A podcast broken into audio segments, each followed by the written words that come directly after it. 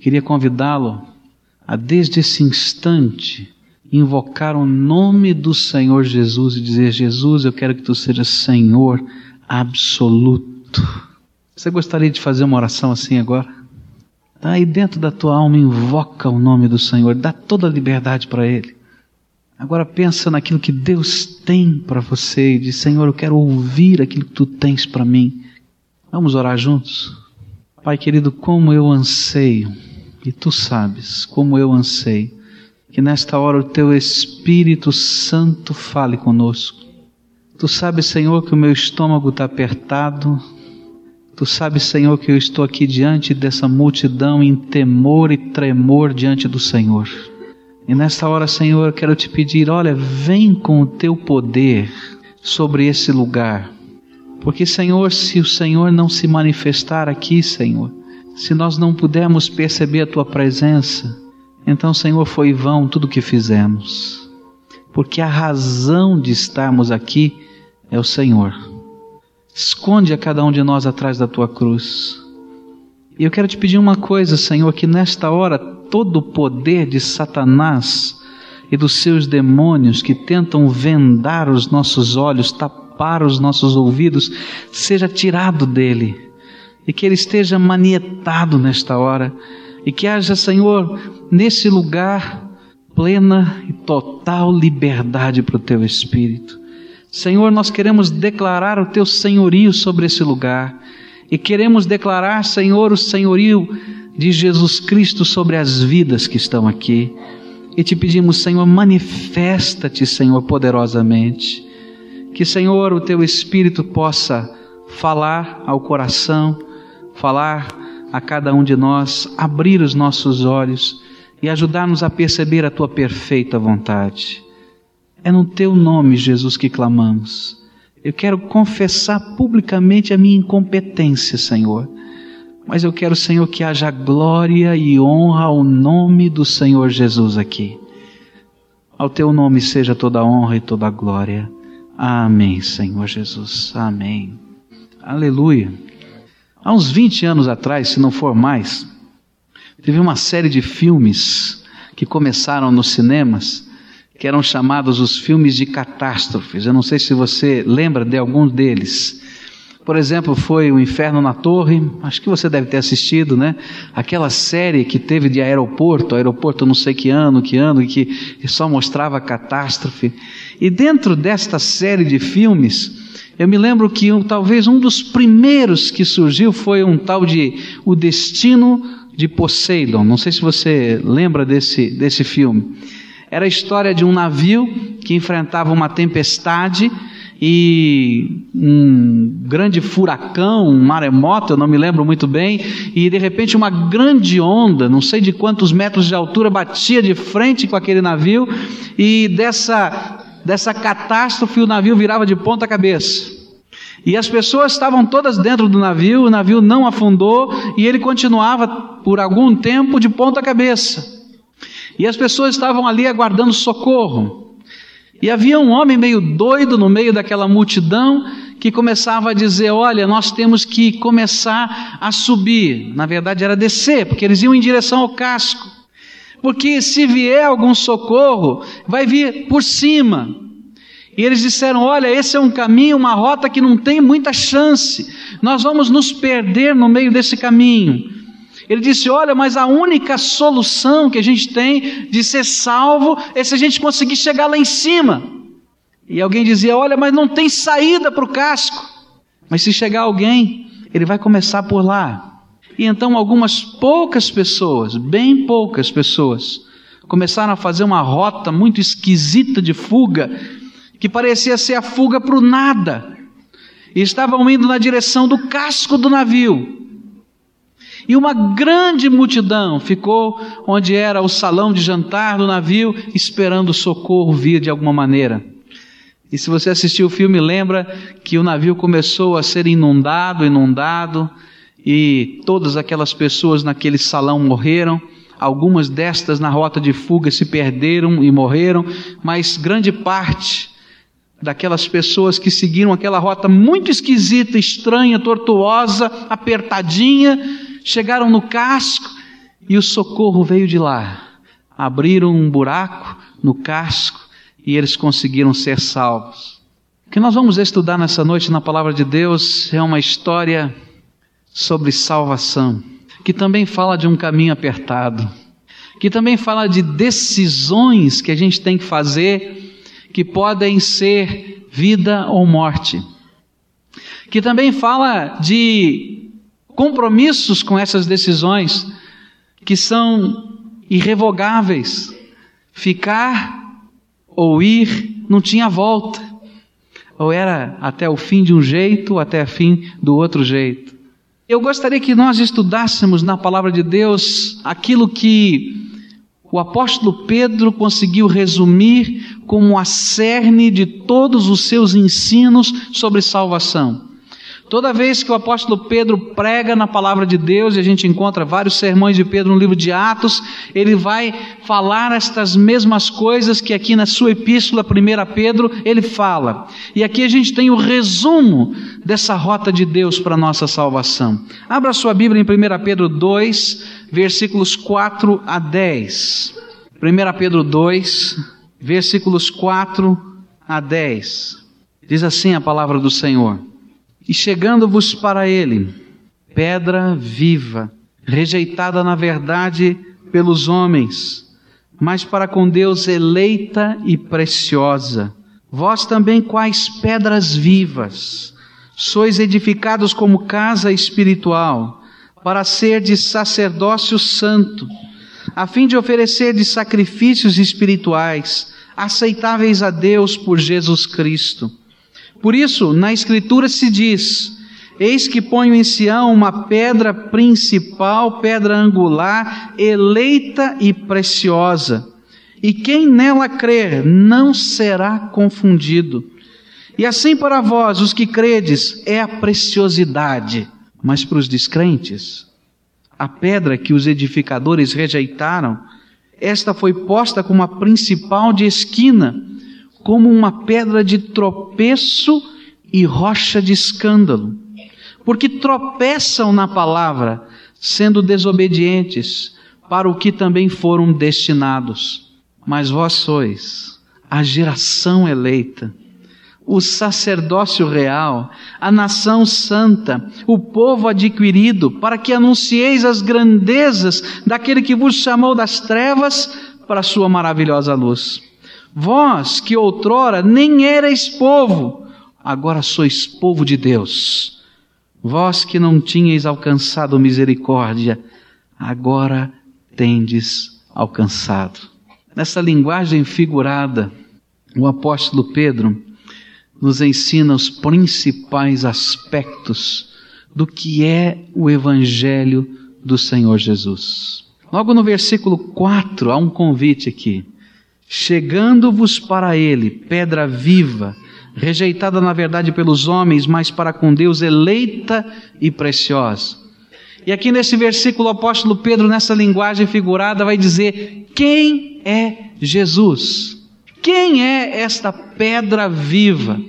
O que significa dizer que Jesus é a pedra eleita de Deus?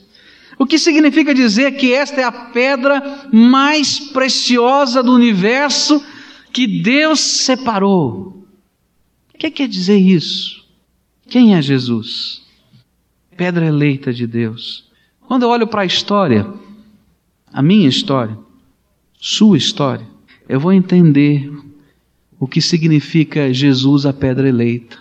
Porque um dia Deus olhou para a minha história, e Deus olhou para a sua história, e olhou para a história das pessoas que você conhece, ele olhou para a história das pessoas que nasceram antes de você, e viu a nossa realidade, e viu a nossa distância, a distância que existia entre nós e Ele, Deus, e viu os nossos pecados, e viu as nossas tragédias, e viu tudo aquilo que vem acontecendo no dia a dia da nossa vida. Você gosta da sociedade em que você vive? É, tem tanta coisa nessa sociedade em que a gente vive que eu não gosto. Tanta coisa que a gente não quer enxergar, que são as tragédias do Brasil, crianças sendo assassinadas, gente de rua, tanta coisa acontecendo. na nossa pátria, pertinho da gente. Mas você sabe o que são essas tragédias todas? A Bíblia nos diz que essas tragédias todas são as somas das nossas tragédias. A tragédia da minha vida, somada com a tragédia da sua vida, somada com a tragédia da vida daquele seu vizinho, do seu amigo, do seu parente, daquele que você não conhece, tudo isso aí vai dar a tragédia da nossa sociedade, da nossa cidade, do nosso país, do nosso mundo. Ou na linguagem bíblica, o meu pecado, somado com o teu pecado, com o pecado das outras pessoas, vai dar esse ambiente onde nós estamos vivendo. Sabe por quê? Porque o meu pecado afeta todos os que estão ao meu redor. A gente tem às vezes a ilusão de imaginar que os nossos erros, os nossos pecados, são só nossos. Eles não fazem mal para mais ninguém. Mas isso é uma grande ilusão e uma grande mentira. Porque quando você olha para dentro da família, quando um dentro da família, pode ser o pai, a mãe, o irmão, o filho, seja quem for, está vivendo uma tragédia, às vezes fruto, quem sabe, até dos seus pecados e dos seus próprios erros, toda a família está sofrendo. Não é assim na sua casa? Quando a gente vê um filho da gente se perdendo, só o filho que sofre, a gente vai descobrir que toda a casa está sofrendo. O meu pecado não somente me faz sofrer, mas a Bíblia diz que esse pecado que está dentro de mim faz com que eu me separe de Deus, que eu esteja longe de Deus, que haja um abismo imenso entre eu e Deus, um vazio que eu não consigo compreender de tão grande que ele é dentro do meu coração. A Bíblia diz que esse pecado que está dentro de mim, que gera todas essas tragédias, me mata. Me mata nesse físico, me mata espiritualmente porque me separa eternamente de Deus. Mas Deus olhou para mim com amor, olhou para você com amor, e por causa desse grande amor, elegeu o seu filho Jesus, pedra eleita elegeu o seu filho Jesus para ser o meio pelo qual pudesse existir algum tipo de aproximação, reconciliação entre eu e Deus, você e Deus. Algum tipo de restauração nesse homem que está vivendo as tragédias e que todos os seus sistemas não resolveram as tragédias. Quando a gente olha para a história da humanidade, a gente vê que o homem está tentando de todas as maneiras resolver as suas tragédias. Ele diz: não, a solução da tragédia está no estilo de governo. Então a gente passa a ser, na época era monarquia, passa a ser república. E todo mundo dizia: a república é a solução dos problemas da humanidade. Quantos anos já se passaram e nós vivemos na república e os problemas estão lá? Não, então o problema é da economia. Então, o mercado livre é o marxismo. E a gente descobre que não funciona nem de um lado nem do outro, que as tragédias continuam existindo, porque a tragédia do homem está dentro dele. Se chama pecado. E Deus olhou para nós nessa situação sem volta e disse: Eu vou dar um jeito. E dentro da trindade divina, Jesus, o Deus que se encarnou, foi o eleito de Deus para ser o único caminho, o único meio de nos fazer voltar. E Deus então sonhou um projeto diferente. Aquelas coisas gostosas de Deus. Ele disse: Olha, eu vou construir um templo. Eu vou construir um templo.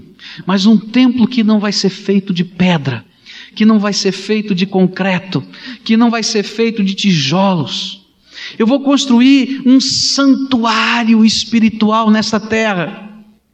E ele disse: Olha, meu filho Jesus, eu te elegi para ser a pedra principal desse santuário, o fundamento, o alicerce. E à medida que as pessoas forem se chegando a você, eu vou fazer delas pedras vivas. E esse edifício espiritual vai ser levantado e eu vou me revelar a estas pessoas em poder, em majestade, em graça, em glória, em santificação, porque eu quero ser o Deus dessa gente. Jesus é esse alicerce do novo templo de Deus que está sendo construído nessa terra, um templo onde cada um dos seus filhos são chamados para serem pedras, tijolos sobre esse alicerce da salvação que é Jesus. Isso o apóstolo Pedro anunciou de tantas maneiras, em tantas vezes. Disse o apóstolo Pedro em Atos 4, versículo 12: Em nenhum outro há salvação, porque debaixo do céu nenhum outro nome há dado entre os homens em que devamos ser salvos. Jesus é o único que pode nos salvar. Ele é a pedra eleita de Deus, rocha eterna, rocha forte em quem posso eu depositar a minha vida. Disse o apóstolo Pedro: Sim, Deus, com a sua destra, o elevou a príncipe e salvador para dar a Israel o arrependimento e a remissão dos pecados. Só Jesus, pedra eleita de Deus.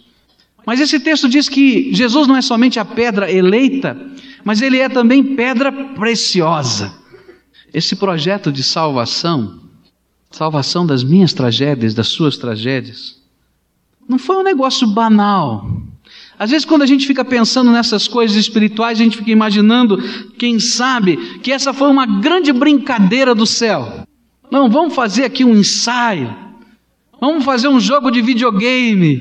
Tem esse mundo todo aqui, a população. Mexe um pouquinho para cá, mexe aqui. Não é nada disso, não. Quando a gente lê a palavra de Deus, a gente vai ver que esse foi um projeto muito grande de amor.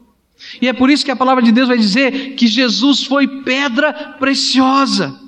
Porque esse projeto para minha salvação e para a sua salvação foi custoso, foi caro, foi penoso. E é nesse sentido que a palavra de Deus diz que Jesus é pedra preciosa, porque aquilo que ele fez para nos salvar foi custoso, penoso. A Bíblia diz assim, nesse mesmo texto, 1 Pedro, capítulo 1, versículos 18 e 19, diz assim: sabendo que não foi com coisas corruptíveis como prata ou ouro que fostes resgatados da vossa vã maneira de viver, que por tradição recebestes dos vossos pais, mas com o precioso sangue, como de um cordeiro sem defeito e sem mancha, o sangue de Cristo.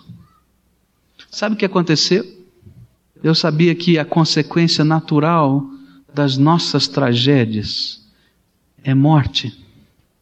Eu sabia que a consequência natural dos nossos pecados é que um dia morreremos nessa carne, mas que um dia poderíamos morrer aquilo que a Bíblia chama de morte espiritual, que é a eterna separação de Deus.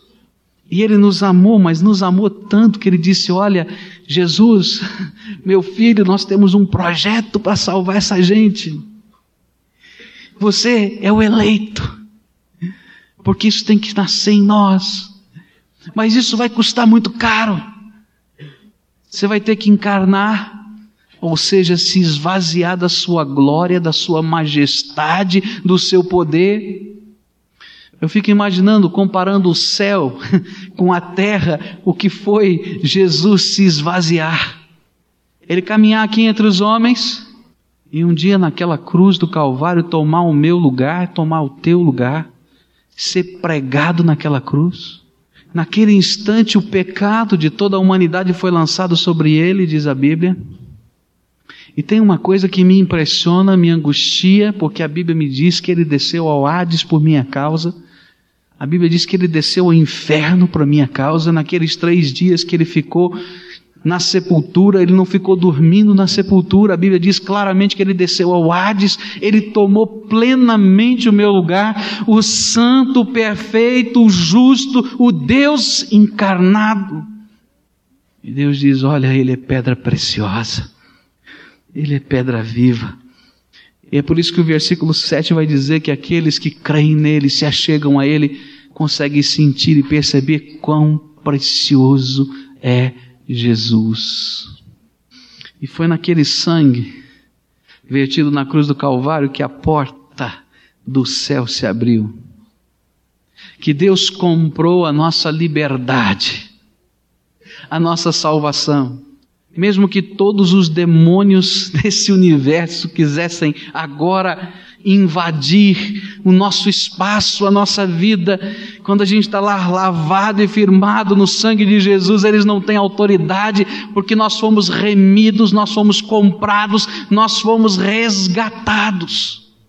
E esta é a pedra de Deus, pedra viva, que dá vida e que nos dá uma nova vida. Projeto de Deus é pegar a vida da gente quebrada, destruída, do jeitinho que está, como você chegou aqui hoje, dessa maneira, toda destroçada, e dizer: Olha, eu tenho um projeto para mudar, para transformar, para fazer de novo. E talvez você diga: Olha, está um lixo, está um caco, não tem jeito. E o Senhor vai lá, com a graça dEle, um favor que você não merece com a misericórdia dele, com o amor dele, com o sangue dele vertido na cruz. Ele vai fazendo você de novo, inteirinho de novo. Alguns anos atrás tinha um pastor pregando uma série de conferências. Ele foi visitar uma cidade que ele não conhecia. E tinha uma pessoa entre aqueles que estavam assistindo aquele culto que viram os cartazes, o nome daquela pessoa e disse: Ah, esse fulano eu conheço. Esse fulano, mas esse fala. Esse homem agora é crente, é pregador do evangelho. Ih, eu conheço essa peça. Esse cara não presta. Eu vou lá nessa igreja. Eu quero ver se ele vai ter coragem de falar estas coisas na minha frente. Vou sentar no primeiro banco, porque eu conheço a vida dele. E foi exatamente assim. Ele sentou bem pertinho, no primeiro banco, fez questão de cumprimentar o colega, tá? Estou aqui. E o colega cumprimentou lá do púlpito, assim. E ele ficou incomodado, que o homem não falou nada, não veio falar com ele, não veio pedir nada. Ele pegou um pedacinho de papel e disse: Ah, é hoje. Pegou a caneta e começou a escrever: Fulano, você lembra de mim? Você lembra das nossas histórias? Olha lá o que você vai falar. Mandou o bilhetinho dobradinho para o pastor convidado que estava lá na plataforma. E chega lá o colega de gandaia, abre o papelzinho, olha, dá um sorriso para ele, balança a cabeça e diz: Ah, acabei com o esquema desse homem.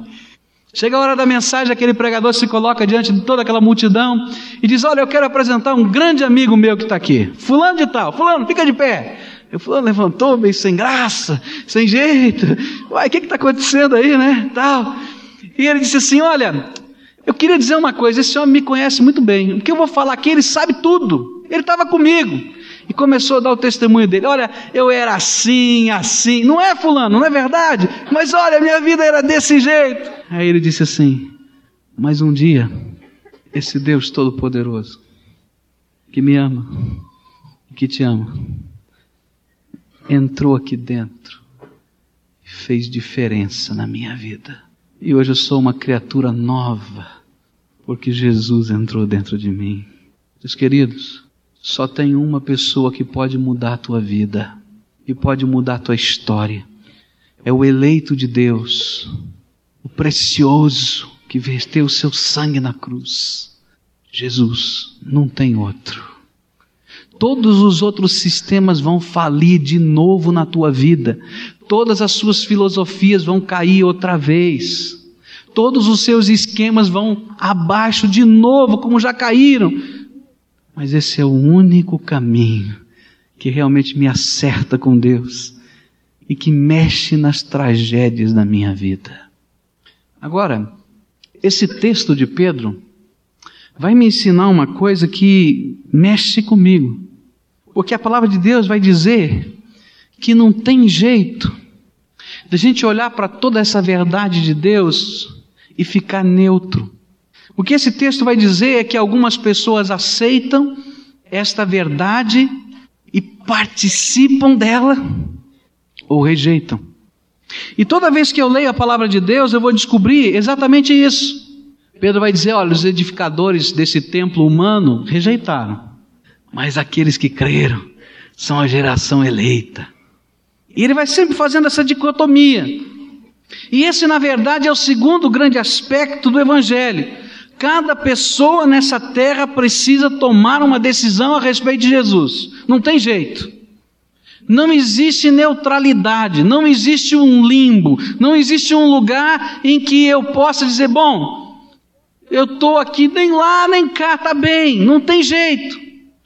Porque a palavra de Deus vai nos ensinar que só podemos ter uma de duas decisões, ou rejeitá-lo ou recebê-lo. Ou ele é senhor da minha vida, ou ele não é nada meu.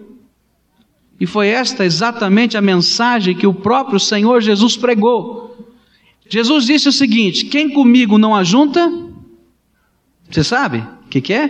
Quem comigo não ajunta, o que? Espalha. Ou está comigo ou não está. Ele no final do Sermão da Montanha, ele fez três ilustrações, três parábolas, em que ele diz isso, ele vai dizer, olha, existe um caminho estreito, apertado, difícil, que é o caminho de caminhar debaixo da fé e obediência ao Senhor Jesus.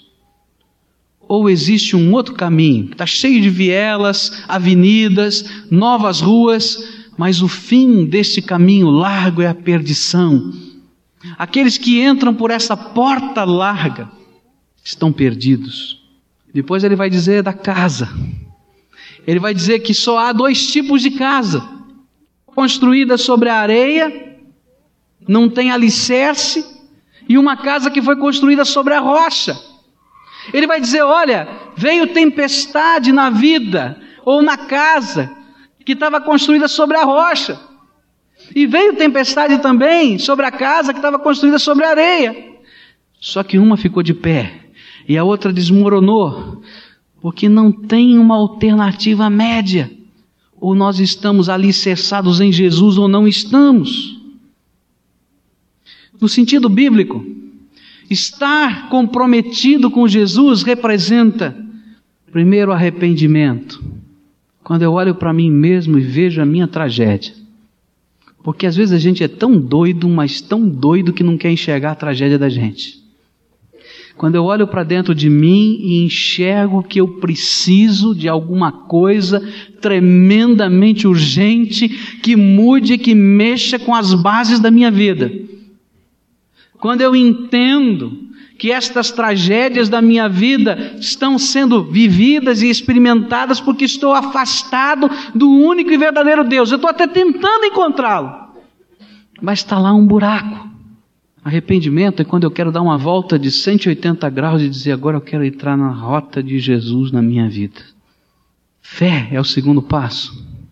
É quando eu creio com todo o meu coração que a única solução, a única solução, a única solução é Jesus.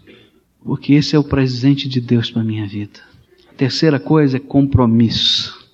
Quando eu digo Jesus, não vai ser mais do meu jeito, do teu, seja ele qual for, porque eu quero caminhar com o Senhor daqui para frente. Quarto, é quando eu digo: Espírito Santo de Deus, vem e sela o meu coração. E caminha comigo, porque eu quero ser parte desse templo que Deus está construindo na terra. E aí Deus vai dizer: Você vai ser pedra viva, porque eu vou colocar do meu espírito sobre você. Rejeitá-lo é simplesmente não fazer nada. Quando a gente rejeita Jesus, a gente não precisa fazer muita coisa, é só não fazer nada que eu já rejeitei a Jesus. Porque quando a gente não faz nada, não está disposto a ter esse pacto, esse compromisso com Ele, simplesmente a gente está dizendo que não há lugar para Jesus nos meus planos pessoais. E foi isso que aconteceu com Jesus quando estava aqui na terra. A Bíblia nos diz que ele chegou aos judeus, os seus, e os seus não receberam. Sabe por quê? Porque nos planos dos judeus havia um plano de glória terrena. O que eles queriam é ser os conquistadores, os imperialistas do mundo. E eles estavam debaixo do Império Romano e eles sonhavam com uma intervenção divina que fizesse daquela nação a nação mais poderosa da terra. E quando chegou Jesus humilde, eles disseram: Não é esse bem o tipo de Messias que eu estou esperando.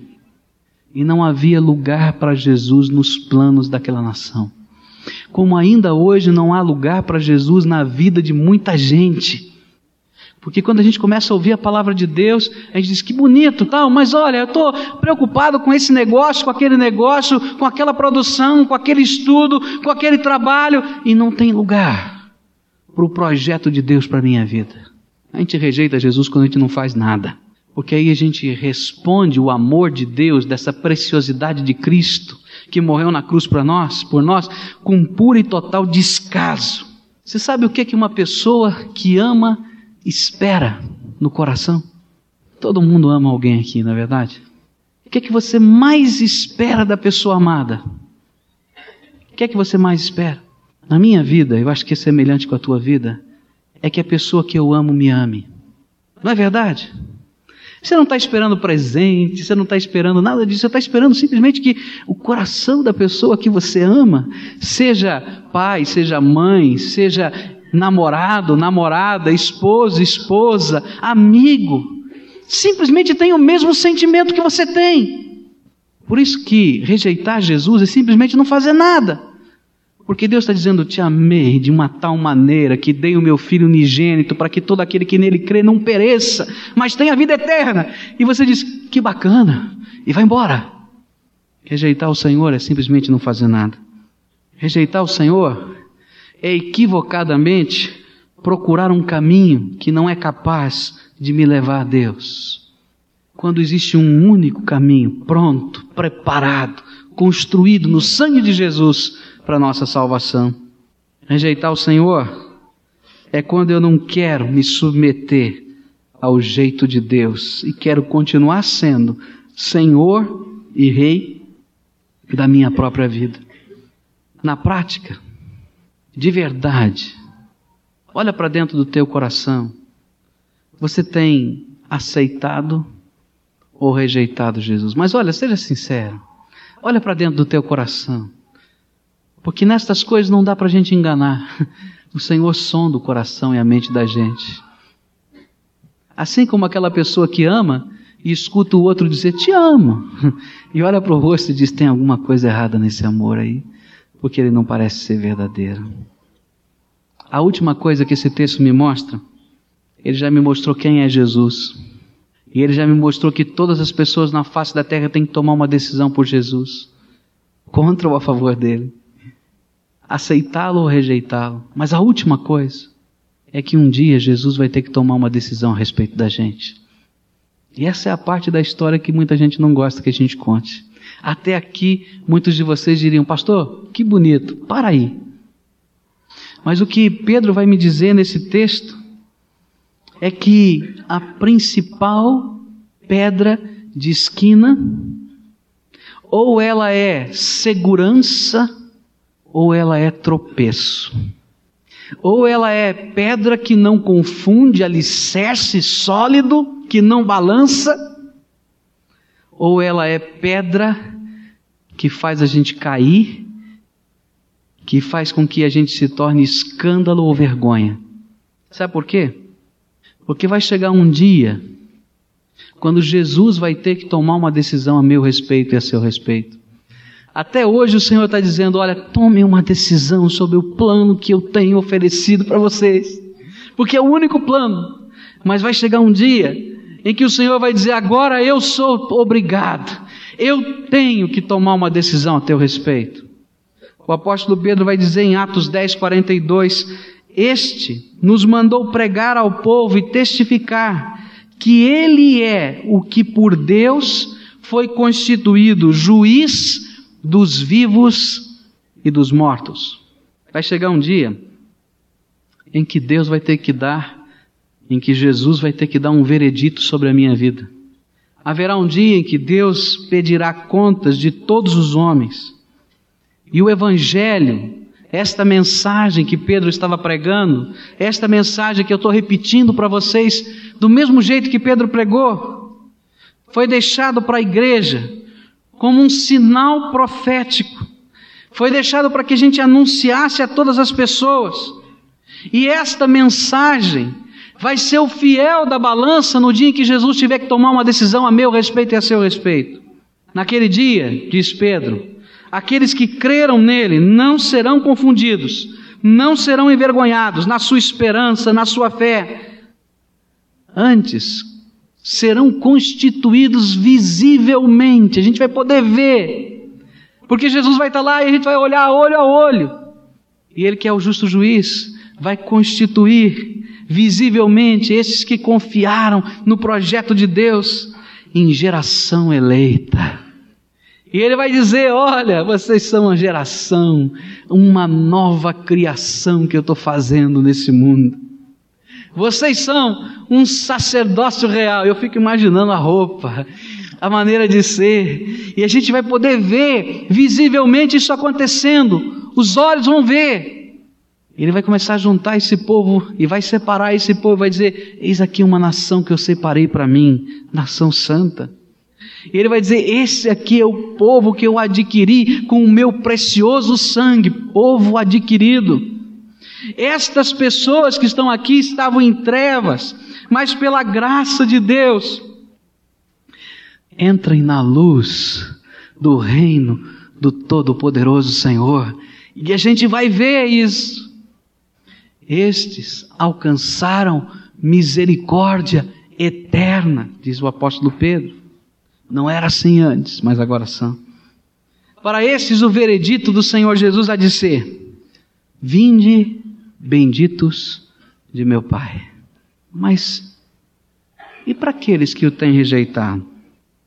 Qual será o veredito de Jesus? Versículo 8 diz: E como uma pedra de tropeço e rocha de escândalo, porque tropeçam na palavra, sendo desobedientes para o que também foram destinados. Qual será o veredicto de Jesus? O verso 8 nos diz que naquele dia eles cairão, tropeçarão indesculpavelmente no próprio Jesus. Os primeiros quatro capítulos do livro de Romanos vai dizendo para a gente quão indesculpável a gente é em não receber o projeto de Deus para nossa salvação. E naquele dia a gente vai tropeçar em Jesus. A gente vai articular uma desculpa. Olha, Vou dizer assim, mas eu estava lá batendo na porta do teu coração. Você lembra aquele dia? Você lembra aquela noite? Você lembra aquela situação? Era eu, estava batendo na porta do teu coração, estava te dizendo: Olha, eu quero te resgatar. E você vai dizer: Mas olha, Senhor. E aí não tem palavra, porque você vai tropeçar no próprio Senhor, porque Ele mesmo é que estava trabalhando o seu resgate. E diz mais a palavra de Deus que esse mesmo Jesus, juiz de vivos e de mortos, será a rocha da vergonha dessas pessoas, porque não vai achar-se na palavra, no coração, na mente e diante dos outros qualquer desculpa. Porque durante todo o tempo da sua vida, de uma maneira ou de outra, decidiram, consciente ou inconscientemente, não ouvir a única mensagem, a única palavra, o Evangelho, a palavra, a presença, o convencimento do Espírito Santo de Deus. Naquele dia, diz a Bíblia, palavra de Deus, que o Senhor vai enviá-los para o lugar que previamente foi destinado àqueles que não querem salvação porque não quiseram entrar pela única porta, pela única porta, pela única porta que pode nos levar aos céus e a Deus. Eu queria que você lembrasse de uma coisa nessa noite. Não existe neutralidade. E a pergunta do Espírito Santo para mim e para você hoje é uma só: A quem você quer servir? A quem você quer servir? Você mesmo? Quem sabe você tenha toda a sua vida até hoje servido só a você. E as tragédias estão aí. Ou a Jesus, a rocha, o alicerce de Deus para nossa salvação. Sabe, essa é a pergunta que ninguém pode responder por você, só você. A quem você quer servir? Olha para o teu coração e olha para a tua vida. Você tem servido a você mesmo até agora? Está funcionando? Mas seja sincero, está funcionando? Talvez esteja na hora de gritar: Jesus, tenha misericórdia de mim. Talvez esteja na hora de sair no meio da multidão e dizer: Senhor, tenha misericórdia da minha vida. Senhor, muda, mexe, transforma, Senhor. Eu quero ser parte desse templo, mas não sou ainda. Eu queria, Senhor, sentir a tua presença, mas não posso sentir. Queria ouvir a tua voz, mas não consigo ouvir. Queria que a minha casa, Senhor, não estivesse desmoronando como está, mas ela está, Senhor. Ah, Senhor, tenha misericórdia de mim. A quem você quer servir? Essa é uma pergunta simples, né? Mas a resposta às vezes não é tão simples, porque ela representa um compromisso radical. Eu quero deixar isso bem claro para você. Se você disser, Senhor Jesus, eu quero te eleger como Senhor e Salvador da minha vida, eu quero dizer para você que isso é um compromisso radical. É a gente se lançar sobre Jesus e vai dizer do teu jeito, Jesus, da tua maneira, Jesus. Tu vais me ensinar a viver. Senhor, minha casa está quebradinha, mas constrói de novo. Senhor, meu coração está partido, mas faz alguma coisa nova. Minha vida está em pedaços, Senhor, mas não vou fazer do meu jeito mais, que vai quebrar mais. Do teu jeito, Senhor. Essa noite eu queria muito orar por pessoas que sentem no coração o desejo de convidar Jesus para ser Senhor absoluto da sua vida. Que tenha coragem de dizer: Senhor, os meus pecados, as minhas tragédias estão aqui dentro de mim. E tu és a minha única esperança, minha única esperança, minha única esperança. E eu quero me achegar a ti, Senhor, segundo aquilo que eu vi da palavra, para dizer: Senhor, me dá uma nova vida, uma vida diferente uma vida que nasça aqui no teu espírito, no teu poder e que continue por toda a eternidade. Eu quero, Senhor, não ser confundido, porque já tem tanta confusão na minha vida, mas eu quero estar ligado ao Senhor. Será que você é essa pessoa que Jesus está falando? Eu queria nessa hora orar por você, queria colocar a tua vida diante do altar de Deus essa oração é uma declaração que você realmente precisa de Jesus sobre a sua vida e que você gostaria que ele tivesse entrando dentro do seu coração, tivesse fazendo diferença na tua vida. Você concorda em orar junto comigo assim? Vamos orar juntos, tá? Eu vou falar essa oração e eu queria que você repetisse essa oração com a sua boca, com a sua voz, uma oração de entrega realmente da tua vida inteira nas mãos de Jesus. Tá bem? Quando nós oramos, normalmente a gente fecha os olhos, porque a gente se concentra só em Jesus e não quer ver se tem alguém andando, se está fazendo alguma coisa, mas a gente quer pensar só no Senhor Jesus. Então você fecha os seus olhos agora e nós vamos orar ao Senhor. Diga assim: Jesus querido, muito obrigado, porque o Senhor morreu na cruz por mim. Eu não merecia, mas Senhor, eu estou alegre porque através do teu sangue eu posso ser lavado e transformado. Entra na minha vida, Jesus, e faz de novo, do teu jeito, porque eu quero ser teu. Transforma, Senhor, recupera e deixa a tua paz sobre o meu coração é em nome de Jesus que eu oro. Amém. Agora eu quero orar por você. Senhor Jesus, olha para o coração e para a vida de cada pessoa que aqui está. Eu quero te pedir que nessa hora, Senhor, tu estejas derramando do teu Espírito Santo sobre essas vidas e que eles sejam selados pelo teu Espírito e que o Senhor esteja escrevendo sobre eles propriedade exclusiva de Jesus Cristo. Eu quero te pedir, Senhor, que tu coloque, Senhor, cada pedrinha, cada tijolinho que são eles sobre a construção do teu templo espiritual.